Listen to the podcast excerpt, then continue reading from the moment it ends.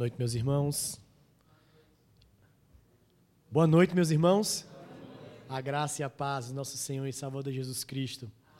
Vamos abrir as nossas Bíblias no Salmo número 67. É com muita alegria que nós estamos aqui em Campina Grande, na Igreja do Jardim, Igreja Presbiteriana do Jardim.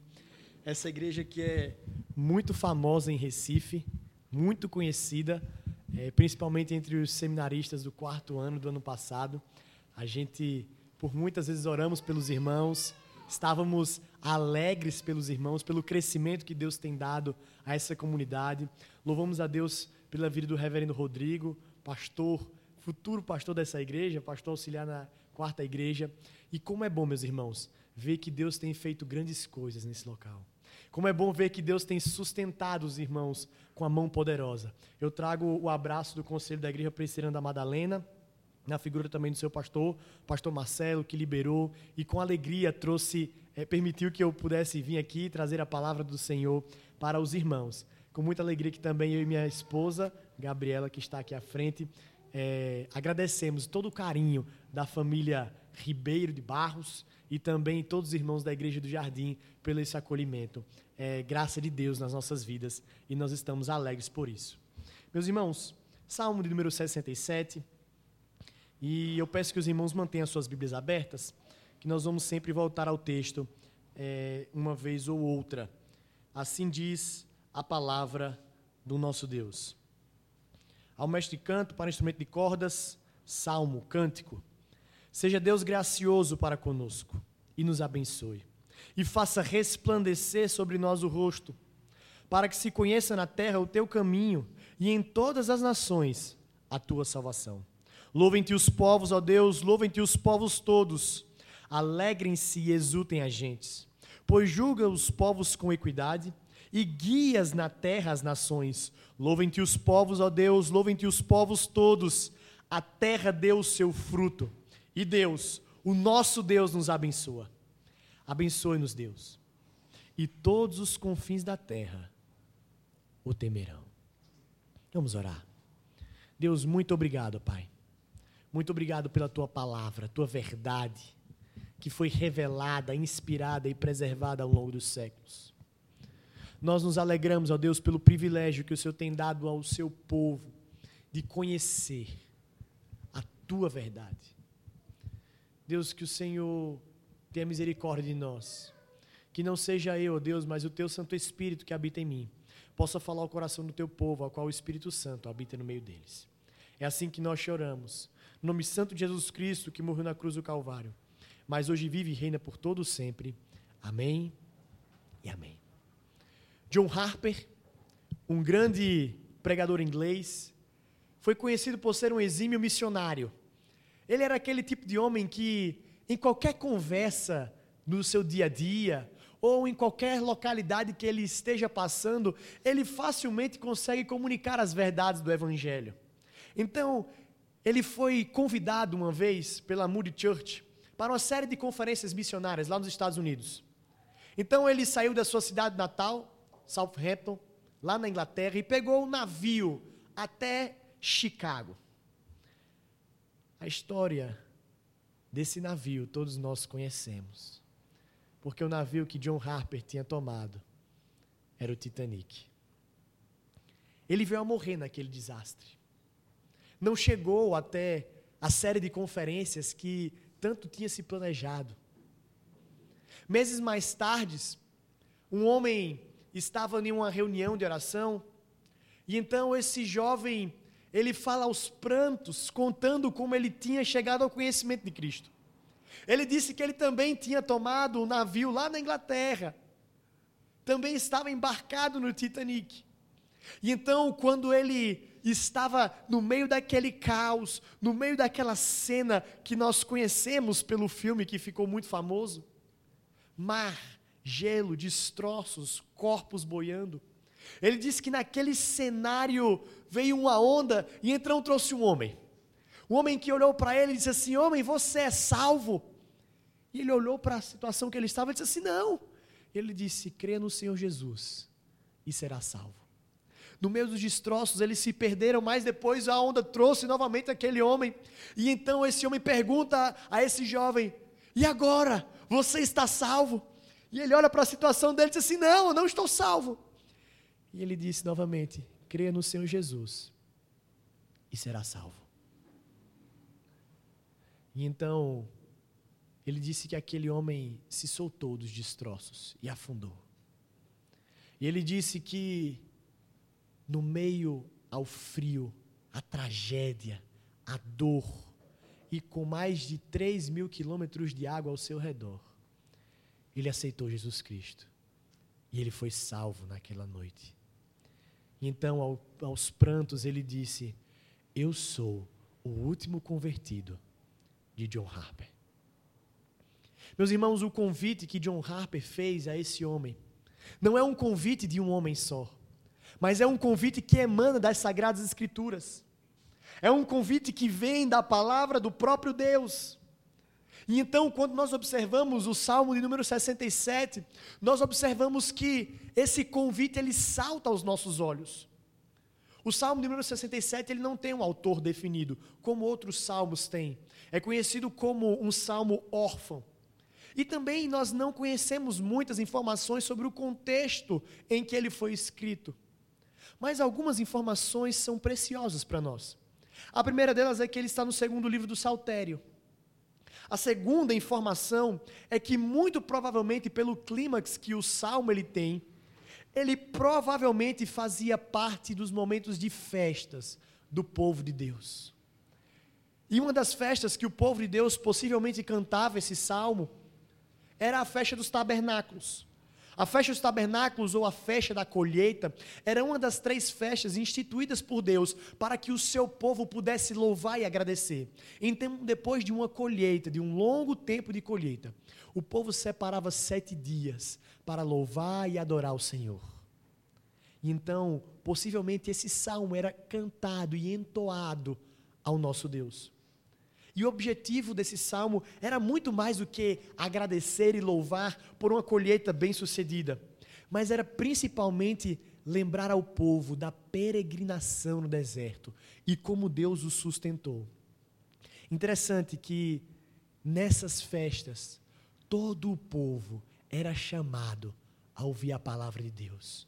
Homens, mulheres, crianças e também os estrangeiros eram chamados para ouvir a palavra do Senhor. Meus irmãos, é por isso que nessa noite eu gostaria de convidar os irmãos para nós meditarmos sobre o sublime convite. E o sublime convite, em primeiro lugar, ele é abençoador. Volte seus olhos ao texto e vamos ler juntos o versículo de número 1. Vamos lá, todos juntos. Seja Deus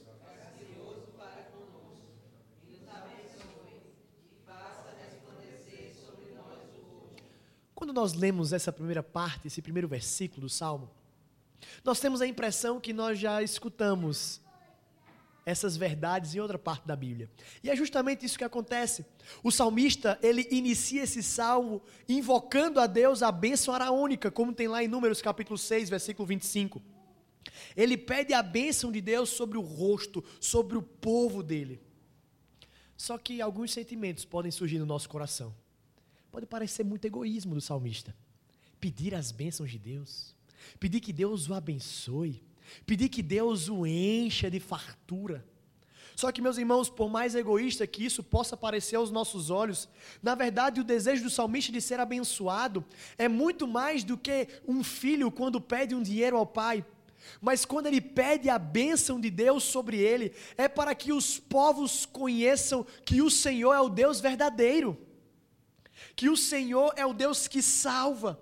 Eles serem alvo da graça de Deus, eles serem alvo da bênção de Deus, é para que todos os povos conheçam que o Deus de Israel é o Deus verdadeiro.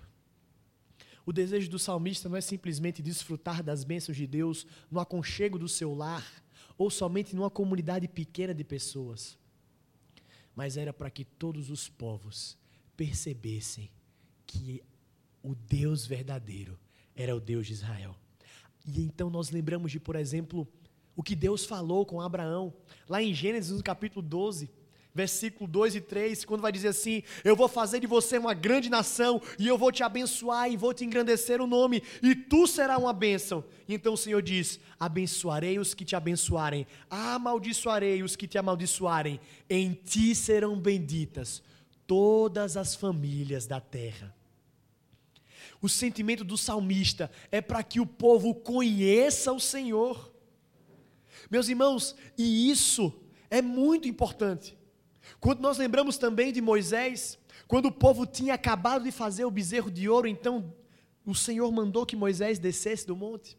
E então, vendo aquela cena, o Senhor e acende a sua ira contra aquele povo, um povo que estava sendo idólatra, um povo que estava sendo de dura serviço. E então, Deus ele tem um diálogo com Moisés. Ele diz assim: Olha, Moisés, eu prometi a vocês que eu iria dar terra. E eu vou. Eu vou dar essa terra a vocês. Mas eu não vou com vocês, não. Eu vou colocar um anjo. E ele vai guiar vocês, mas eu não vou com esse povo. E então Moisés fala palavras belíssimas ao nosso Deus. Ele diz assim: Senhor, se o Senhor não for conosco, não nos faça sair daqui. Ele vai dizer assim: se tu não fores conosco, não nos faça subir daqui. Como, pois, se saberá agora que nós temos achado graça aos teus olhos? Não é porque o Senhor anda conosco que nós somos separados. A marca de diferenciação entre o povo de Deus e os outros povos é porque Deus ele habita no meio do povo. E então, porque Deus habita no meio do povo, os outros povos olham para o povo de Israel. O sublime convite, meus irmãos, que é apresentado, ele é abençoador. E os outros povos, eles também reconhecem que o Deus verdadeiro é o Deus de Israel o Deus abençoador. É como nós vemos lá em Josué, no capítulo número 2. Depois de muitas coisas Deus ter feito, ter conduzido o povo durante o deserto, depois de Deus ter conduzido o povo e ter entregado os reis nas mãos do povo de Deus, e então quando os espias eles chegam para tramar uma forma de invadir Jericó, de invadir aquele local. Eles então estão conspirando na muralha. E então, a passagem que remota para nós é de Raabe, uma meretriz, numa terra que não adora o Senhor. Mas ela dá testemunho de Deus. E nas falas de Raabe, ela vai dizer assim: "Olha, nós temos ouvido o que Deus tem feito com vocês e o nosso coração está cada vez mais temeroso, e nós sabemos que o Deus verdadeiro é o Deus de vocês, pelo que ele tem feito através de vós e por meio de vós, o Deus de vocês é Deus acima da terra." Meus irmãos, o povo de Deus quando ele tem as suas bênçãos sendo derramadas pelo Senhor, devem ser de maneira a serem utilizadas para a propagação da glória de Deus. O sublime convite, meus irmãos, ele é abençoador porque nós temos a oportunidade de abençoar. E quando nós estamos falando de bênçãos aqui, nós não estamos falando somente de riqueza ou de prosperidade, como muitas vezes nós somos levados a crer. Mas a principal bênção que nos foi dada, que nos foi liberada e que nos foi concedida é a bênção da salvação através de Cristo Jesus. E é essa bênção que nós devemos proclamar a todos os povos. Nós somos salvos, nós somos libertos. Jesus Cristo morreu na cruz pelo nosso pecado, e então nós precisamos anunciar aos povos a bênção da salvação. Nós precisamos anunciar o sublime convite abençoador que Jesus Cristo veio ao mundo morrer na cruz do pecado morrer na cruz e salvar aquela cruz maldita, aquela cruz que foi um símbolo que nos trouxe a redenção.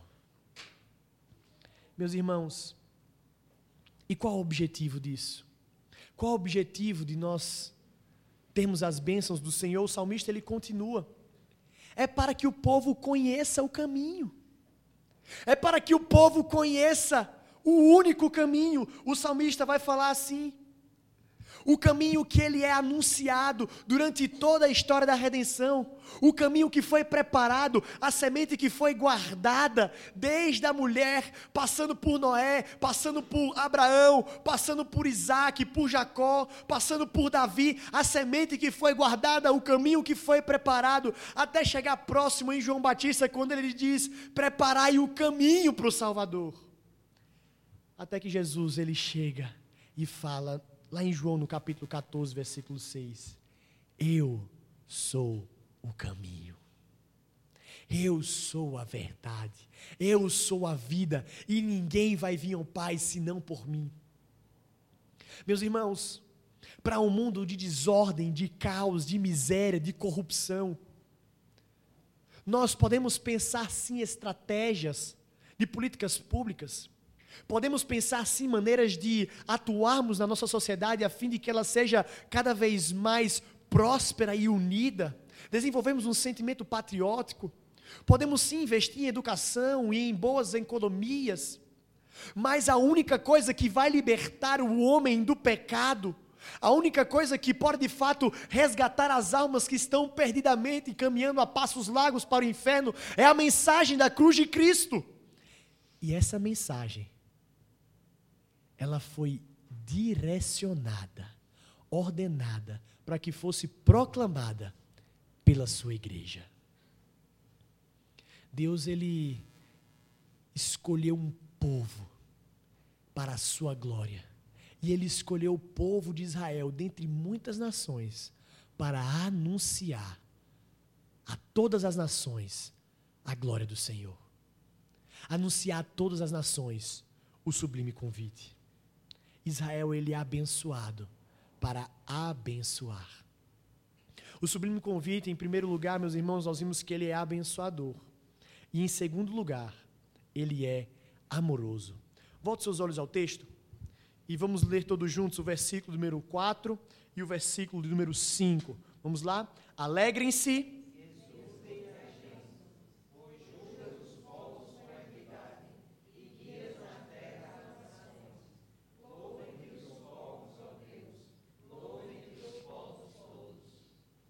Olha como é interessante a construção do salmista no versículo 4. No primeiro lugar, no primeiro momento, ele fala que devem se alegrar a gente. Todos devem, de uma maneira impetuosa e grandiosa, se alegrar. E quando nós observamos essa palavra alegrar no original, é muito mais do que um sentimento de alegria ou de riso ou de contentamento, mas é uma ideia aqui de esbravejar de fato proclamar, de fato levantar alto a sua voz e comunicar. O que que esse povo deve comunicar? O que que essas gentes devem comunicar? O que que todos os homens devem proclamar? Que Deus julga os povos com equidade e guias e guia na terra as nações.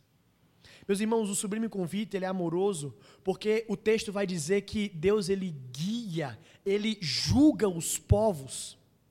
E o julgamento dos povos, meus irmãos, é uma característica amorosa. É uma característica de cuidado. Quando nós observamos lá em Gênesis no capítulo 6, quando o povo, na época de Noé, estava vivendo em grande transgressão, em grande maldade, em grande perversidade, o texto no capítulo 6, no versículo 11, vai iniciar dizendo: Viu Deus a terra. A justiça de Deus ela também é amorosa. Porque mostra para nós que Deus não é, como muitas vezes nós escutamos em algumas teorias, que ele criou o mundo. Fez tudo muito bem organizado e arquitetado. E então, depois que ele colocou Adão e Eva, ele diz: pronto, vão lá e resolvam. A terra é de vocês. É como nós que pegamos aquele carrinho, damos uma cordinha e deixamos ele ir agora seguir o seu curso. E ele mesmo responde por si. Não. Deus, ele é um Deus transcendente, grandioso, maravilhoso, exaltado acima de tudo e de todos, glorioso. Um Deus que a sua palavra vai dizer que a sua distância é muito grande, mas ao mesmo tempo vai dizer que ele vê a terra Ele conhece, ele olha para a maldade dos homens, ele olha para a maldade dos povos, ele enxerga os corações cheios de pecado e então Deus executa a sua justiça. Mas para que Deus execute a sua justiça, ele ainda assim dá oportunidade aos homens de salvação. Ele não simplesmente chegou naquela, naquele momento, quando nós observamos lá em Noé, e simplesmente viu a perversidade e a corrupção e mandou o dilúvio. Não. O sublime convite é amoroso, porque ele dá a oportunidade de salvação. É por isso que Hebreus vai dizer que Noé foi um pregador da justiça. Que Noé, ele teve a oportunidade de anunciar a salvação através da arca. E o que é a arca, meus irmãos? Senão um anúncio, uma visão, mesmo que ainda um pouco difícil de compreender, do que seria Jesus Cristo. Só estaria salvo quem estivesse dentro da arca. Só há salvação em Jesus Cristo.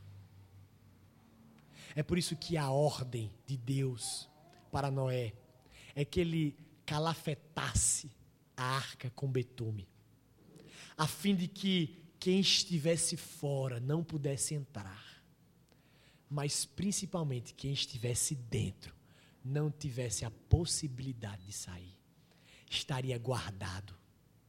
O sublime convite ele é amoroso porque ele vem com justiça, mas a justiça de Deus vem ainda com oportunidade de proclamação do evangelho.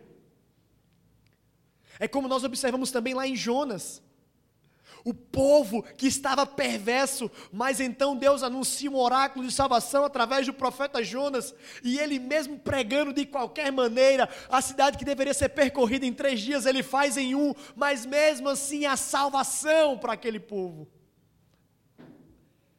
Nós percebemos que o sublime convite ele é amoroso, porque ele anuncia a justiça de Deus. Mas, meus irmãos, nós somos tomados também pelo amor de Deus quando nós percebemos que Ele julga os povos com equidade, mas Ele também guia na terra as nações. Isso é maravilhoso porque esse guia, esse líder aqui na terra, ele veio na plenitude dos tempos. Quando nós observamos, meus irmãos, lá em Mateus capítulo, 20, capítulo 7, versículo 21, Jesus vai estar dizendo: pregai dizendo, é chegado o reino dos céus. Somente no Evangelho de Mateus é registrado 28 vezes a expressão o reino dos céus, proferidas por Jesus. Na plenitude dos tempos, naquele momento que Deus preparou para que Jesus viesse à terra, inaugurar o reino dos céus, Ele está guiando as nações sobre a terra, Ele está guiando o povo para a nova Jerusalém celestial. É por isso que nós podemos anunciar Jesus Cristo como um rei pastor, que não somente está esperando o povo, daqui a algum tempo, nós não sabemos quando, mas ele também está guiando aqui, como um pastor, o pastor de Israel, que guarda e que cuida e que protege o seu povo. Mais uma vez, o salmista repete o que é o seu refrão: Louvem-te os povos, ó Deus Louvem-te os povos todos. Todos os povos são chamados a adorarem ao Senhor. É interessante que quando nós observamos a primeira pergunta do nosso catecismo, como já foi estudado aqui há 15 dias atrás, que vai falar que o fim principal do homem é glorificar a Deus, é adorá-lo, é alegrar-se nele para sempre. O texto vai dizer que todos os povos devem louvar ao Senhor. Então nós ficamos com um pensamento um pouco sombrio quanto a essas afirmações, porque nós observamos o mundo aí afora e o mundo não louva a Deus. O mundo não adora o Senhor. Então como nós podemos entender isso? Nós podemos entender, meus irmãos, sabendo que mesmo que os ímpios eles vivam as suas vidas para o seu bel prazer, há de chegar um dia que eles reconhecerão e confessarão que Jesus Cristo é o Senhor. A única diferença é que quando eles fizerem isso, não será mais tempo de salvação.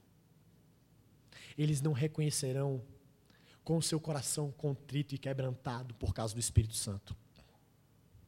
Mas eles reconhecerão como forma de serem condenados eternamente a viverem longe do Senhor. Mas aqui o que o salmista fala é que todos os povos, eles são convidados, eles são convocados para louvar e adorar o Senhor aqui em vida e aqui na terra. Meus irmãos, quando nós percebemos isso, meus amados, nós temos uma, uma verdade muito importante na vida da igreja. Porque nós temos um desafio muito grande de anunciar o Evangelho de Deus a todos os povos. Nós estávamos ontem num churrasco maravilhoso feito pelo meu amigo presbítero Aloísio. Então, quando nós tivemos a oportunidade de compartilharmos um pouco da palavra do nosso Deus, nós vimos alguns dos desafios. E um dos desafios que nós vimos é que a terra é muito grande cinco continentes, três oceanos, sete, oito, sete não, oito bilhões de pessoas. Muita gente por aí, é muitas pessoas para conhecerem sobre Jesus Cristo. Só que Deus, de maneira maravilhosa e graciosa, Ele escolheu que todos os povos o escutassem.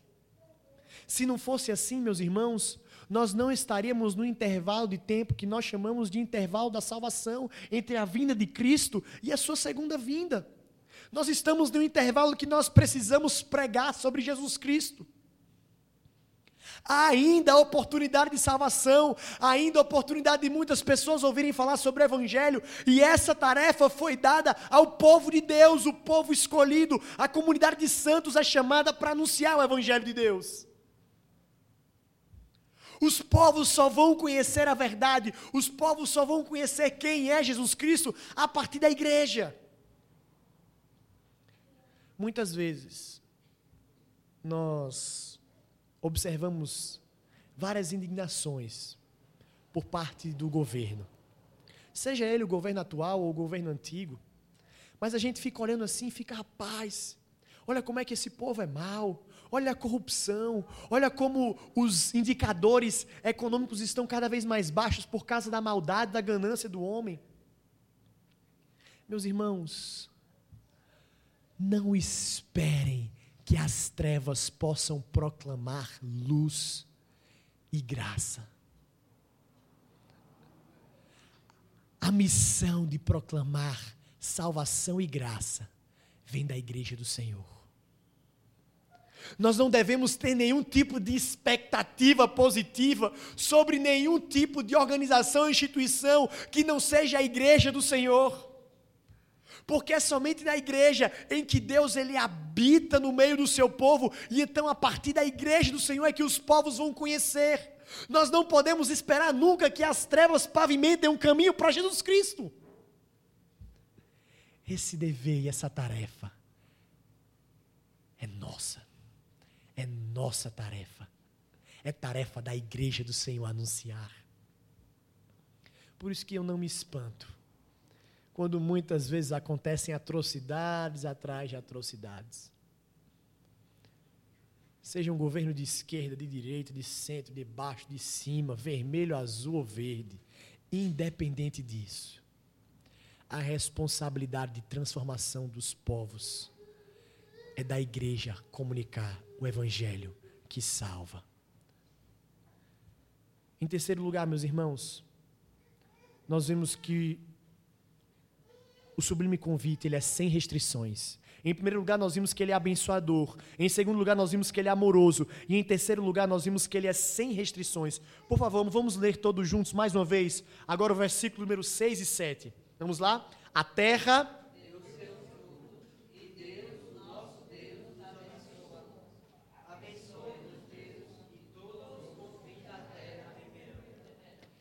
Meus irmãos, nós chegamos ao clímax do salmo, ao momento mais elevado dele. E nós vimos no nosso início que esse salmo era cantado na festa da colheita, na festa é, dos tabernáculos. Mas existia um outro momento de festa que esse povo era conduzido para louvar a Deus com esse salmo. que era em Pentecostes. No dia em que o povo de Deus, eles se reuniam para anunciar a lei do Senhor, a palavra do Senhor, e todas as pessoas eram convidadas e convocadas a ouvir a lei de Deus. E o objetivo era muito claro. Quando nós observamos em Deuteronômio capítulo 31, versículo 12, vai dizer assim: Ajuntai o povo, os homens, as mulheres, os meninos e o estrangeiro que está dentro de vossa cidade, para que ouçam e aprendam e temam o Senhor vosso Deus e cuidem de cumprir todas as palavras desta lei. Todos que estavam ali naquela comunidade estavam sendo convocado pelo próprio Deus para obedecer a lei. É interessante que o salmista, ele vai mostrar para nós a beleza que era a graça de Deus. O Senhor se apresenta aqui perante os povos. E o motivo de Deus tratar o seu povo dessa forma é porque ele quer atrair os outros povos para si, para a sua presença. Calvino comentando sobre isso, ele vai dizer: é aqui que se deve lembrar que todo o benefício que Deus ao seu antigo povo foi, por assim dizer, uma luz mantida diante dos olhos do mundo, com o intuito de atrair a atenção das nações para ele. Walter Kaiser, falando sobre a festa de Pentecostes, ele vai dizer: a festa de Pentecostes veio no tempo do recolhimento da colheita do ano anterior. Assim, o salmista, no Salmo 67, vê o recolhimento como um penhor, como um sinal, como um símbolo da colheita espiritual que desejava para cada tribo, língua e nação. Meus irmãos, quando nós observamos esse contexto de que todas as nações deveriam ser atraídas sem distinções, nós precisamos de lembrar algumas coisas. Porque muitas vezes nós somos levados a crer que Deus, ele no Antigo Testamento tem uma atenção especial e exclusiva, única, diferenciada somente pelos judeus, somente pelo povo de Israel, e que não existe nenhum tipo de graça circulando pelos outros povos. E isso não é verdade. Como também muitas vezes nós somos levados a crer que o povo de Israel não tinha conhecimento de que eles precisavam anunciar da graça de Deus para os outros povos, a fim de chamarem os outros povos para conhecerem a Deus. Isso também não é verdade. Nós temos várias passagens, como esse salmo que nós estamos lendo, que Deus, desde o Antigo Testamento, está atraindo não somente aquele povo de Israel, descendentes de Abraão, mas todos os povos sendo atraídos para a sua graça, sendo atraídos para a sua glória. E o povo de Deus sabia disso. Não é à toa que todos aqueles que eram inseridos, todos aqueles que eram de outros povos e entravam em Israel, eles eram inseridos na tribo de Judá. Isso já faz um apontamento direto para aquele que viria da tribo de Judá, a raiz de Davi, aquele que venceu e aquele que vai abrir o livro a saber, Jesus Cristo. Meus irmãos, o sublime convite ele é sem restrição, porque todos os povos são chamados a ouvirem da palavra de Deus. Muitas vezes nós somos levados a crer que existe uma diferenciação entre o livre convite do evangelho e a doutrina da eleição. Nós muitas vezes nós não conseguimos assimilar que há uma boa intenção na pregação do evangelho. Ou seja, quando a pregação do evangelho ela é ministrada aos povos, de fato há a intenção de ser salvador na vida de todos os homens, inclusive daqueles que não foram eleitos. Deus ele não tem prazer na morte do ímpio. Isso é uma verdade.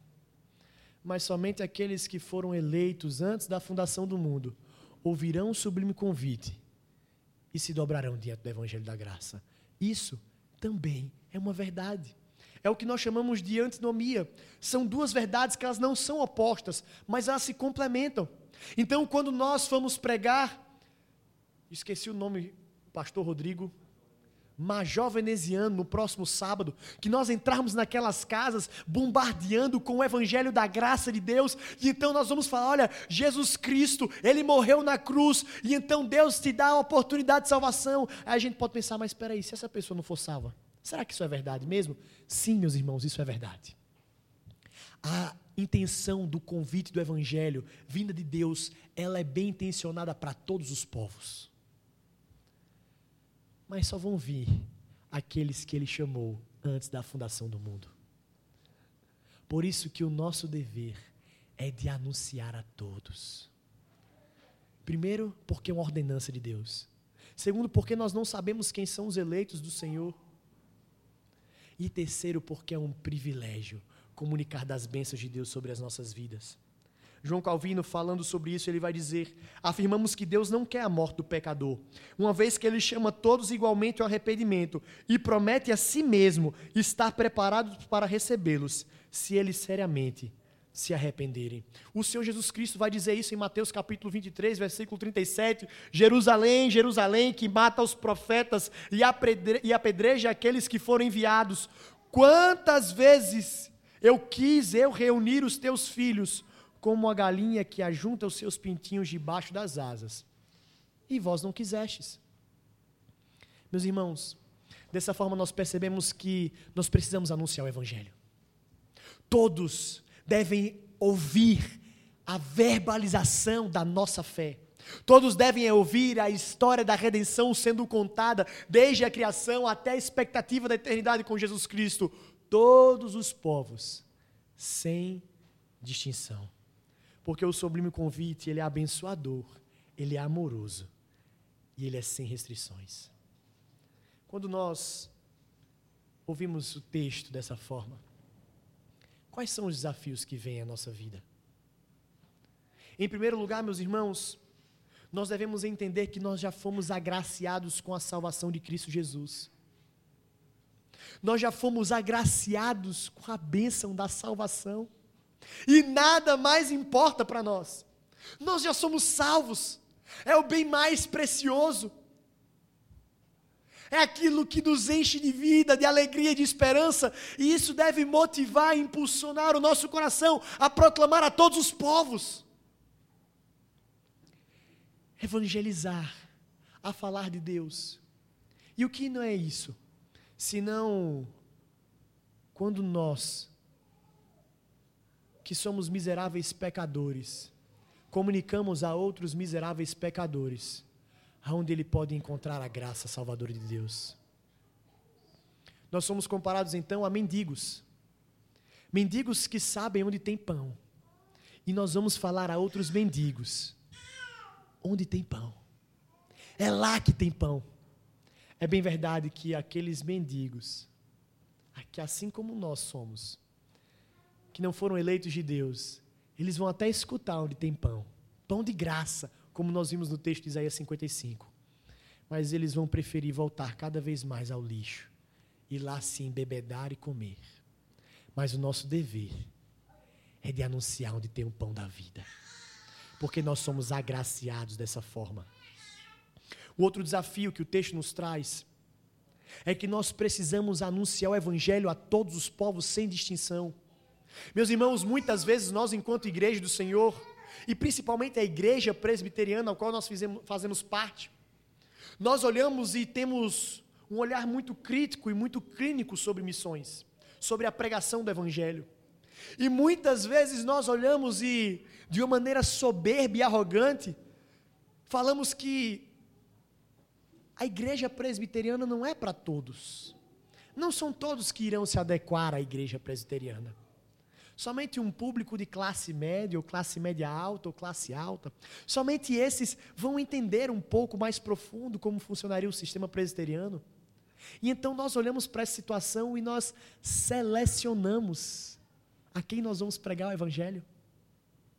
Nós selecionamos aqueles que nós, de maneira soberba e arrogante, olhamos assim vemos aquela pessoa e diz assim: olha, um cara honesto, um pai de família, um cara trabalhador, é justo na sua empresa, ele só falta ser crente. Então nós olhamos para aquela situação e achamos que aquela pessoa está quase salva. mas nós olhamos para os mendigos, para os drogados, para as prostitutas, para os travestis, para pessoas que estão em situação de vulnerabilidade e olhamos para aquelas pessoas dizendo assim: a situação dela é muito difícil, é muito dura.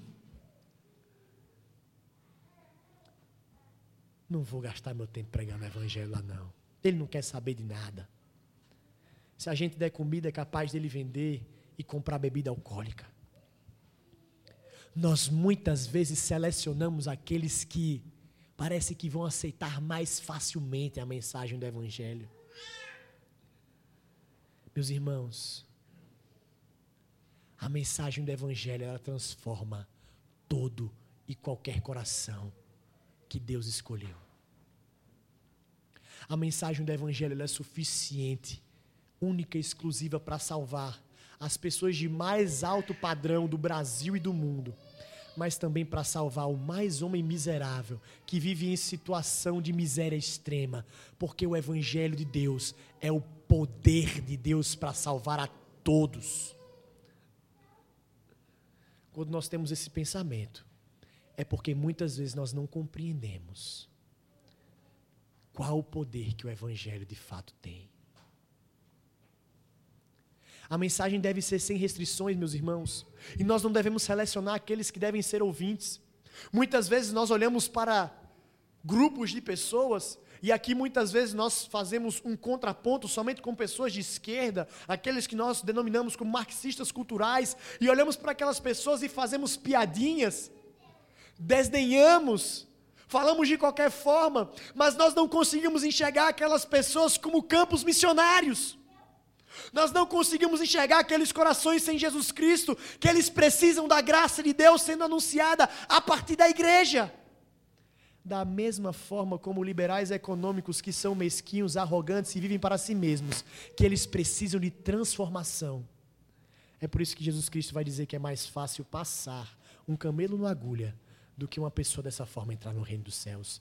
Somente o evangelho transforma e ele deve ser comunicado a todos os povos que a igreja presbiteriana do Jardim seja conhecida como uma igreja que é missional, uma igreja centrada na palavra de Deus, que expõe fielmente as doutrinas da graça, que conhece sim o catecismo, mas não fica aqui engordando espiritualmente, sendo somente abençoado nesse tempo tão confortável e aconchegante, e quando consegue sair, e quando sai para literalmente fora desse templo, não consegue anunciar o evangelho a ninguém que está à sua volta. Nós precisamos, meus irmãos, lembrar do início da nossa igreja. Não, eu não sou literalmente da família de Simonton, mas o missionário que trouxe o presbiterianismo do Brasil, ele fez assim. O tempo todo anunciava o evangelho. A nossa igreja já foi conhecida por ser uma igreja missionária. Mas muitas vezes o diagnóstico que nós fazemos é da igreja que ela não cresce nem mesmo a taxa de natalidade. Ou seja, nem mesmo os próprios filhos dos crentes têm ficado dentro da igreja. A igreja do Senhor precisa anunciar o sublime convite. Quando nós olhamos, meus irmãos, para essa mensagem que nos foi dada, nós precisamos entender que essa responsabilidade é dada à igreja do Senhor. E muitos povos, muitas pessoas, assim como o estalar desses dedos, estão caminhando a passos largos para o inferno. E a igreja do Senhor não tem anunciado o sublime convite. John Harper, no final da sua vida, numa situação mais adversa que pudesse ser, numa situação mais inesperada, ele viveu até o último momento da sua vida, anunciando o sublime convite, que é abençoador, amoroso e sem restrições. Feche seus olhos. Vamos orar ao nosso Deus.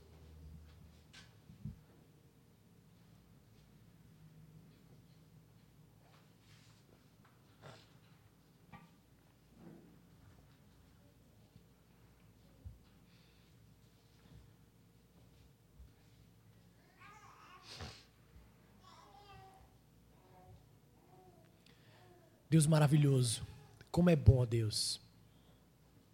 Como é bom termos a Sua palavra. Como é bom, Deus, termos o privilégio de conhecer da Tua graça. Pai, muito obrigado porque o Senhor nos escolheu antes da fundação do mundo. E nós somos uma nação santa, uma raça eleita, um povo de propriedade exclusivo para anunciar o evangelho da graça de Deus, que nos transportou do império das trevas. Nós te louvamos, ó Deus. Nós te agradecemos. E nós te pedimos que o Senhor levante, ó Deus, na igreja presbiteriana do Jardim, homens e mulheres que sejam de fato missionários. Que aqui, ó Deus, o Senhor levante homens e mulheres que anunciam o teu evangelho e proclamam o teu evangelho a toda e qualquer pessoa, em qualquer situação.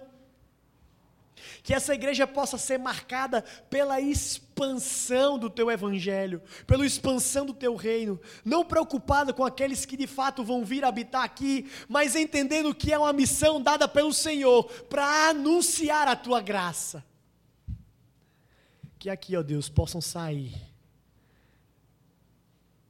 homens e mulheres dispostos a anunciar o convite que emana do Senhor. É assim que nós choramos, nome santo de Jesus Cristo, que morreu na cruz do Calvário, mas hoje vive e reina por todo sempre. Amém e amém.